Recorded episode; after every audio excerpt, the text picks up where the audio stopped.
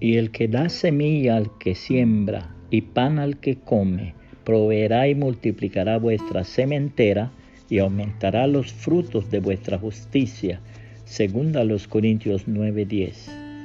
En gratitud por todo lo que el Señor Jesucristo ha hecho por mí, hace mucho tiempo decidí entregar toda mi vida al señorío de Él.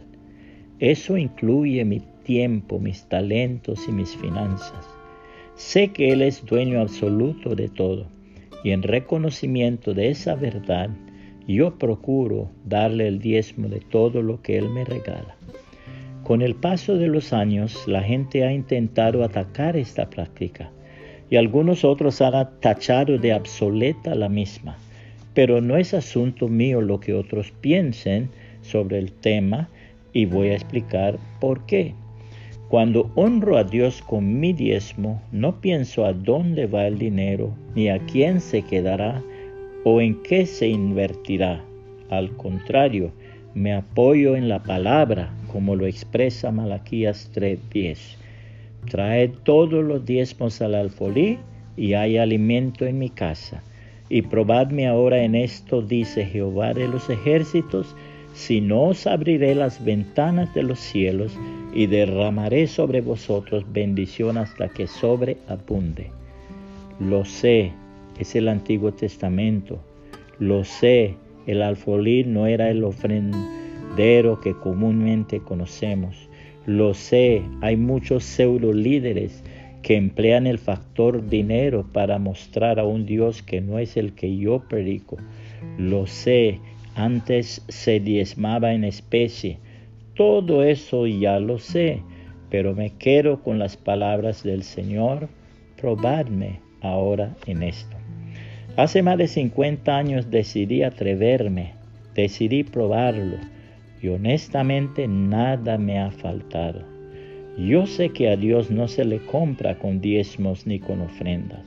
Todo eso yo lo sé lo que pasa es que me atreví a honrar al Señor Jesucristo con mis finanzas porque honestamente quiero honrar a Dios con toda mi vida y con todo lo que pueda ser, hacer o tener y cada cosa que he recibido ha venido de Dios. Regularmente veo comentarios e imágenes negativas de personas que critican el diezmo y se atreven a señalar a personas y ministros eh, sin conocer nada del tema. Y aunque no estoy de acuerdo, sin embargo los entiendo. Los entiendo porque solo han compartido lo que alguien les ha contado, no lo que ellos han vivido. Los entiendo porque nuestra mente siempre quiere materializar todo. Y si en nuestro entendimiento algo no cabe, entonces lo damos por falso. Los entiendo porque muchos los han intentado estafar, pero mi Señor Jesucristo no es así. Él es totalmente distinto. Me atreví a probarlo y por la gracia de nuestro Señor Jesucristo, en repetidas veces he sentido cómo las ventanas de los cielos se han abierto y he sido bendecido increíblemente. Algunos dicen, en vez de dar tu diezmo a la iglesia, dáselo a los pobres. Pero el diezmo solo es el 10% del todo, ¿verdad? Así que en vez de preocuparse si honro a Dios con mi 10%, es bueno saber que siempre procuro apoyar al necesitado con mi 90 restante.